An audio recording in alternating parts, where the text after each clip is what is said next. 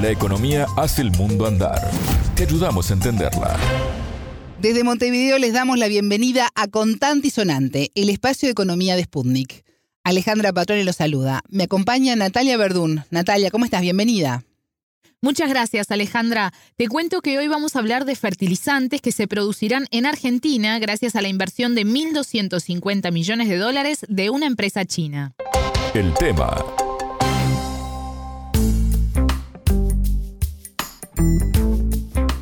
La crisis en Ucrania y las sanciones a Rusia han impactado en el escenario mundial de diversas formas. Una de ellas es el acceso a fertilizantes, por lo que su producción en América Latina es una noticia relevante, Natalia. Así es, recordemos que Rusia es uno de los principales exportadores de estos insumos fundamentales para la producción agrícola y que en nuestra región el 42% de los fertilizantes llegan de ese país.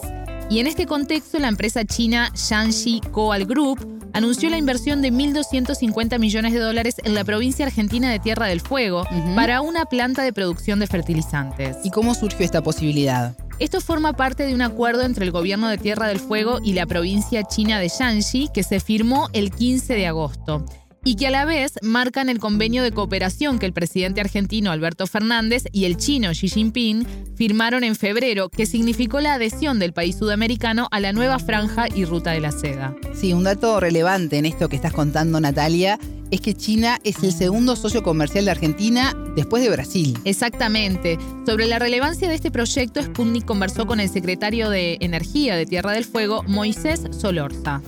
La entrevista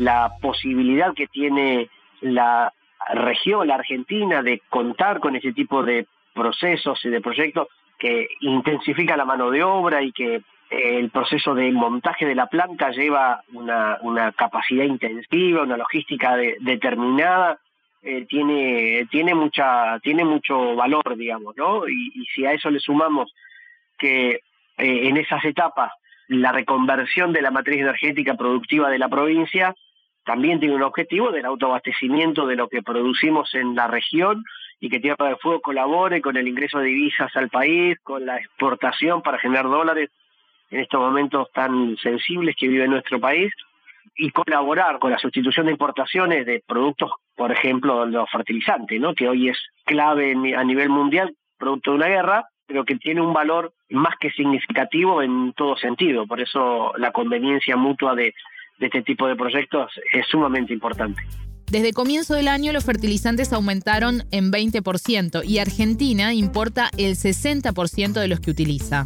Pero mientras dure este conflicto internacional que tiene en vilo al mundo, los fertilizantes van a ser, obviamente, para generar alimentos en toda la zona productiva de la Argentina y de Latinoamérica, eh, va a tener que seguir necesitando este, fertilizantes y en este caso urea ¿no? Como, tal. Por lo tanto, eh, toma un valor producirlo en origen, producirlo en nuestro país para producir nuestros propios alimentos y exportarlo al mundo, como granero, como, se nos denomina, tiene también esa importancia, ¿no? Que, que podemos producir nuestros propios fertilizantes para nuestro campo y de esa forma abaratar los costos que significan eh, los costos de los granos, los alimentos, también como commodities. Decíamos que la inversión será de 1.250 millones de dólares. ¿En cuánto está estimada la producción? Según el acuerdo, la planta producirá 600.000 toneladas de amoníaco, 900.000 de urea, además de otros fertilizantes y herbicidas.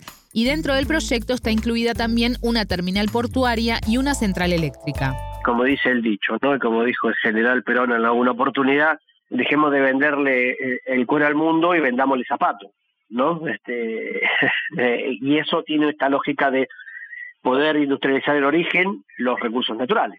Eh, por lo tanto, producir, digamos, estas cantidades de, desde 900 toneladas de urea y 600, eh, 900 mil toneladas de urea y 600 mil toneladas de amoníaco eh, tiene, entre otros productos que se pueden eh, llegar a, exportar desde Tierra del Fuego, no tan solo para cubrir la demanda regional, la demanda en Latinoamérica, sino que además abastecerá el mercado interno con, con excedentes este, realmente importantes, ¿no? Este, y formar parte de esta estratégica, de esa estrategia, digo, de lo que es denominado la ruta de la seda, ¿no? Del siglo XXI, es clave para la posición geopolítica que se encuentra Tierra del Fuego, ¿no? La isla grande de Tierra del Fuego, donde tenemos un enclave colonial en nuestras Islas Malvinas, Y esto, volviendo a la pregunta original, ¿no? Es decir, genera una enorme cantidad de puestos de trabajo calificados, donde la infraestructura montar tiene distintos niveles de acuerdo a la proyección que, que tiene también nuestra provincia con respecto a esta producción tan importante de fertilizantes que hoy necesita el mundo. La provincia argentina Tierra del Fuego es principalmente productora de gas y de petróleo, por lo que este proyecto abre una nueva oportunidad, dijo el entrevistado.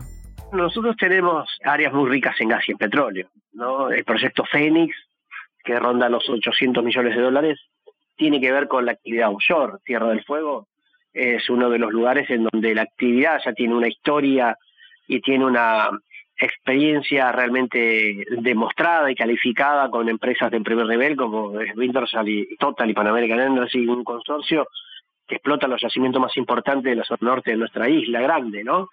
Entonces, tenemos yacimientos que, le pertenecen al Estado Nacional después de las 12 millas, o que son yacimientos compartidos con nuestra provincia y que operan en tierra, digamos. Entonces, eh, es eh, para nosotros es también, ¿no? Poder abastecer y y, aportar en este proceso sustitución de importaciones también de gas, eh, es, es, también una, una oportunidad de, enorme que se nos presenta porque Tierra del Fuego es cabecera del gasoducto General San Martín que llega hasta Buenos Aires, eh, entonces tener esa capacidad para poder inyectarle al gasoducto lo producido en yacimientos como Vega o como en este caso Proyecto Fénix, eh, también aportan a la sustitución de, energía importada, ¿no? por ejemplo, de Bolivia o de otros lugares que para la matriz energética nacional. Eso, la seguridad energética junto con el gasoducto de Kirchner, junto con este tipo de proyectos, colaboran justamente en ese proceso donde al, al país le genera grandes erogaciones de dólares que están escaseando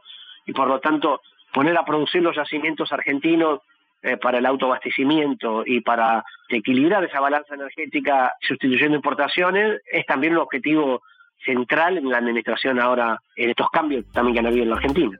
Hasta aquí la entrevista con el secretario de Energía de la provincia argentina Tierra del Fuego, Moisés Solorza. Muchas gracias, Natalia. De nada, las órdenes. A ustedes le decimos que pueden escucharnos todos los días por sputniknews.lat. Contante y sonante desde Montevideo.